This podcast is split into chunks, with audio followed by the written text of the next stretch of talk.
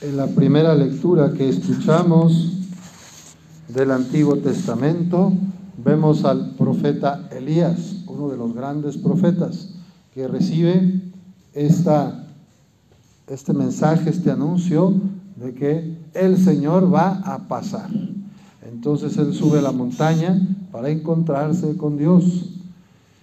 Hubo un viento huracanado que resquebrajaba las rocas y el Señor no estaba ahí. Luego hubo un terremoto y el Señor tampoco estaba en el terremoto. Después vino un fuego que incendiaba todo y el Señor no estaba en el fuego. Luego vino una brisa ligera, un murmullo suave de brisa. Y Elías supo que ahí estaba la presencia del Señor. Se cubrió con su manto la cabeza y salió a la puerta de la cueva para poder entrar en comunión. ¿Qué nos puede enseñar esta lectura? Pues Dios no es alguien que se nos impone. El amor de Dios es una propuesta. Pero Dios no se va a poner sobre nosotros como un terremoto, como un viento huracanado, no nos va a regañar, a reprender, así, ¿verdad? Sino que nos habla en nuestra conciencia. La conciencia es la voz de Dios en cada uno de nosotros. Una conciencia, pues, tiene este murmullo del Espíritu Santo, la brisa ligera del Espíritu Santo sopla en nuestro interior y es lo que nos hace distinguir lo que es mejor, ¿verdad? Y lo que no hay que hacer y lo que es correcto y es bueno hacer. Vence al mal y haz el bien. Es un poco la voz de Dios en nosotros, ¿verdad? Haz el bien y evita el mal. Y el Señor nos lo dice de manera muy sutil, como un murmullo de brisa, un viento ligero. No regaña, no aturde. Y por eso es muy importante estar concentrados y tener momentos de oración. En el Evangelio que escuchamos, vemos que Jesús, después de haber dado de comer a tanta gente y despedirla, va a buscar a su Padre, sube al monte solo para hacer oración. Dice a sus discípulos, adelántense allá adentro, mar adentro, yo los alcanzo al rato. Lo que no se esperaban es que los iba a alcanzar caminando sobre las aguas. Por eso pensaron que era un fantasma. Ellos habrán dicho, bueno, el rato va con otro pescador y nos alcanza ya.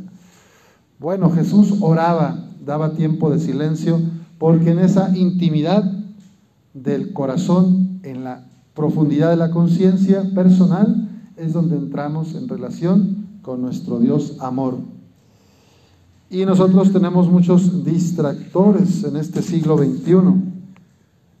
Pantallitas, videojuegos, música, todo volumen, las telenovelas, bueno, muchas cosas nos ocupan y nos distraen de, nuestras, de nuestro centro, de la conciencia como que nos van anestesiando la conciencia. Entonces, por eso es tan importante que dejemos tiempo para el silencio. Además del silencio exterior, que es apagar el radio, apagar la tele, apagar el celular, eso ya es muy bueno, pero sobre todo un silencio interior. Porque es difícil escuchar a Dios si no me detengo, si no me doy el espacio. Si siempre ando a las carreras, ¿verdad? Andamos reaccionando como por impulsos, bueno, pues es difícil. Y entonces por eso a veces en la vida vienen dificultades, vienen problemas y nos pasa como Pedro, que sentimos que nos hundimos. Señor, sálvame, me estoy hundiendo, sálvame. Ya cuando la cosa se pone en color de hormiga, ya quiero que Dios venga y me salve. Una persona, no soy yo, ojalá fuera, pero que tiene el hábito de la oración, que tiene mucha vida de oración o tiene buen tiempo cada día de oración, va a poder enfrentar mejor cualquier problema o no. Porque va a tener esa comunión con Dios y, sabe que está con Él. Entonces, en cambio, los que nunca se dan un momento de oración o no se detienen a hacer silencio, pues a veces por cualquier cosita ya nos andamos ahogando en un vaso de agua, ¿verdad? Nos hacemos una tormenta en un problema pequeño. Y ustedes han conocido personas, seguramente mujeres, hombres, que a pesar de tener dificultades muy graves, un ser querido en el hospital, una enfermedad crónica, aquel hijo ya pues tuvo un mal paso, en fin, y, viven con paz, con serenidad. Y, las personas están en oración y tratan de hacer lo mejor que pueden. Y otros que realmente no nos va tan mal, que la vida va bien, andamos todos hechos haciendo drama, nos tiramos al suelo para que me levanten. Y es que no, pero por cosas muy tontas. Entonces, esa es la diferencia entre los que oran y están en comunión con Dios y los que no oramos tanto o lo que no ora nadie, nada. Oye, y luego Jesús nos da un mensaje, pues que la fe se tiene que cultivar, La fe es un don de Dios, es un regalo del cielo, como la lluvia, la lluvia, ¿verdad? Viene gratis. Pero sí, si yo, si yo no siembro el trigo, el maíz, el frijolito, por más que venga lluvia, si no, si no trabajé para preparar la tierra y no puse la semilla, pues no va a haber fruto, ¿verdad? Así pasa con nuestra vida de fe y nuestra relación con Dios. Él siempre nos da amor, misericordia, compasión, nos ofrece sus gracias y bendiciones, nos regala el don de la fe. Pero si yo no lo cultivo, si yo no preparo la tierra, que es mi corazón, si yo no tengo momentos de oración diariamente, pues no se da el fruto, ¿verdad? No sé por qué. Por más que el Señor mande gracias como cascada de amor, pues si no preparé mi tierra, pues no va a haber, la semilla no germina, porque no hay semilla.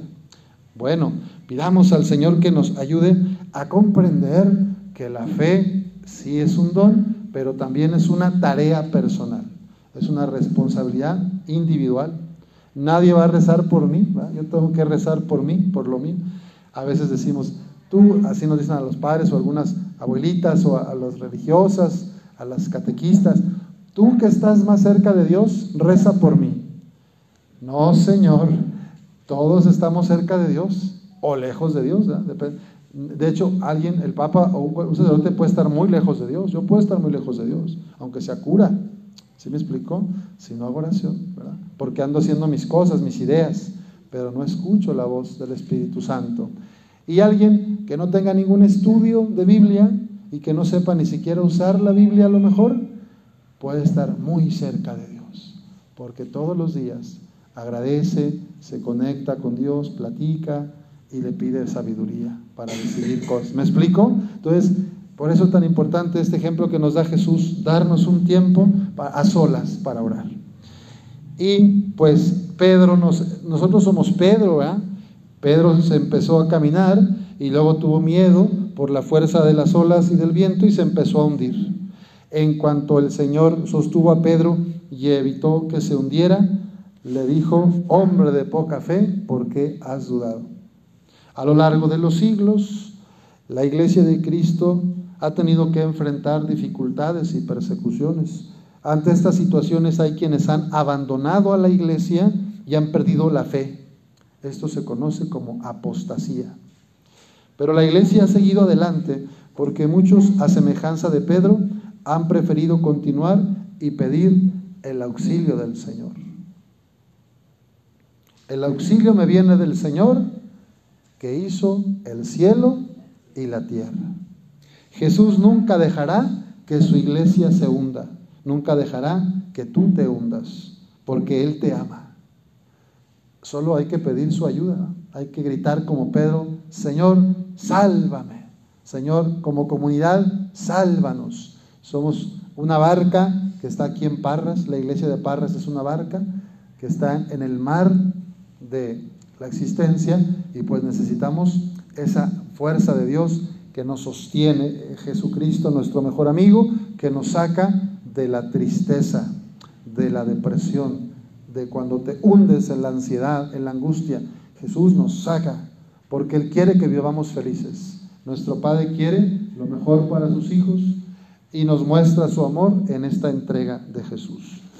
Que nosotros, como Pedro, también reconozcamos que no podemos solos y que con la ayuda de Dios podemos superar cualquier tormenta, cualquier dificultad. Pidamos al Espíritu Santo que nos siga regalando la fe y que yo ponga de mi parte para orar, para preparar la tierra, para escuchar esa, esa brisa suave que pone Dios en mi corazón, en mi conciencia. Así sea.